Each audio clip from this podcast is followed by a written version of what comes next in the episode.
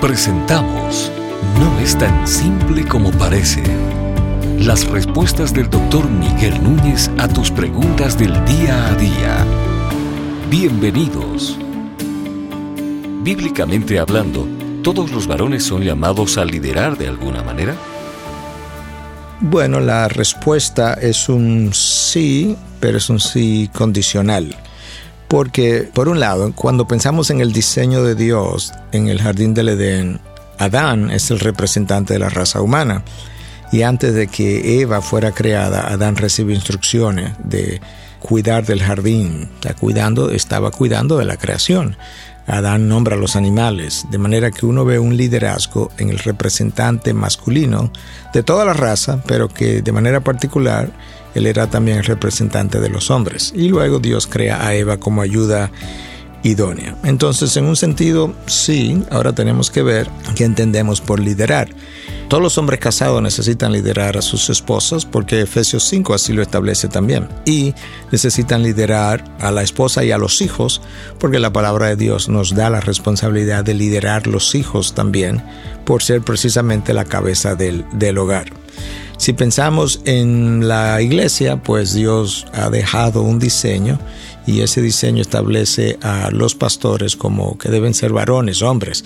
Eh, lo dice de diferentes maneras. Por un lado, Pablo menciona en primera carta a Timoteo 2.16, no permito que la mujer enseñe o ejerza autoridad sobre el hombre.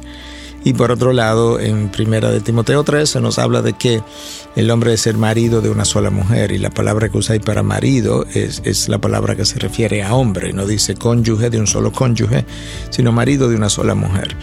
Entonces ahí tenemos otro llamado a que el hombre sea quien lidere.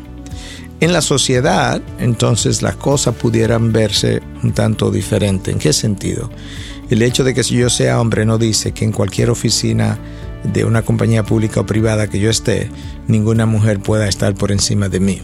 Porque la economía se ha establecido, cuando hablamos de economía, es la administración, el plan de funcionamiento, se ha establecido primordialmente para la familia y para la iglesia. Yo fui estudiante y tuve maestras, profesoras que fueron excelentes y ellas fueron figuras de autoridad para mí. Sin embargo, si esa profesora y yo estamos juntos en una reunión social y hay que hacer algo como cederle la silla o buscar silla, yo debo liderar en esa condición como hombre. Ella es mi profesora y ella es mi líder en el aula de clase, pero a la hora de que en un, en un ambiente social se requiera de ciertas acciones, yo debiera ser voluntario yo debería ser el primero que está tratando de ayudar a que eso que está ocurriendo ahí salga bien, simplemente por ese llamado que Dios ha puesto en nosotros. Entonces yo creo que eso es como debemos entender a qué, qué nos referimos cuando hablamos de liderazgo. No implica que yo siempre estaré en posición liderando a mis profesores o profesoras, por ejemplo, pero sí que hay situaciones donde el profesor y los estudiantes van a estar donde ellos pueden liderar, como yo acabo de, ilustrarlo.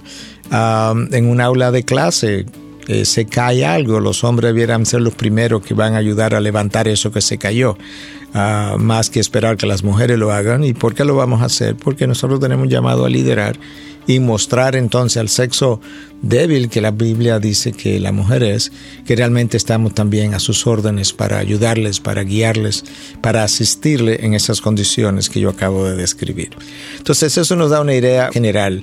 Eh, la Biblia no prohíbe que una mujer ocupe un cargo público, por ejemplo, en el gobierno y que tenga gente por debajo de ella. Ahora sí está casada y tiene hijos, bueno, quizá eso sea un poquito más complicado porque quizá debiera estar criando sus hijos para que ellos no sean criados por la televisión, como hoy ocurre.